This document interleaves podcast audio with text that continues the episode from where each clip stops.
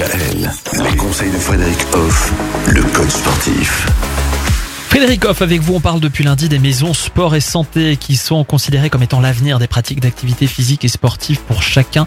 Alors, en, quelques mots, c'est ce que vous nous expliquiez euh, hors antenne ces jours-ci. La maison sport santé, c'est un peu comme un office du tourisme, mais pour le sport. C'est pas, pas une salle dans laquelle on va et où on peut faire toutes les activités sportives. C'est pas ça, hein. Non, pas du tout. Alors ça peut être le cas, il peut y avoir des activités physiques sur un lieu physique de la maison sport santé, mais la maison sport santé en fait sont ouvertes à tous les publics et donc du coup sont là pour accueillir, guider, orienter les personnes, ben, que ce soit par rapport à la santé ou autre.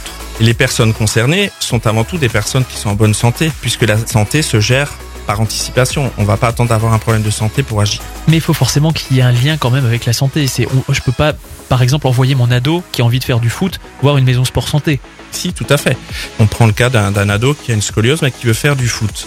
Eh ben, il peut rentrer dans une démarche de s'occuper de cette scoliose tout en étant dans un club sportif qui propose l'activité football, mais qui tiendra compte de ça. Voilà. Il y a des clubs qui sont donc associés à ces maisons sport santé pour tenir compte des légers handicaps que peuvent avoir les jeunes. Tout à fait. Et même euh, dans les clubs sportifs traditionnels comme euh, le foot, le basket ou autres, eh ben, il y a maintenant des sections de sport adaptées qui se créent. C'est dommage qu'on fasse pas des maisons travail santé.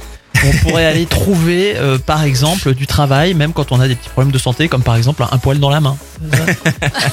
C'est ça les. Il y a un grand travail là. Ça, c'est- Mais justement. sacré problème. Merci Frédéric. Demain, on va faire un, un- un petit tour d'horizon de- des maisons sport santé qui existent d'ores et déjà en Alsace. Il y en a une dizaine, vous nous Voilà. le disiez.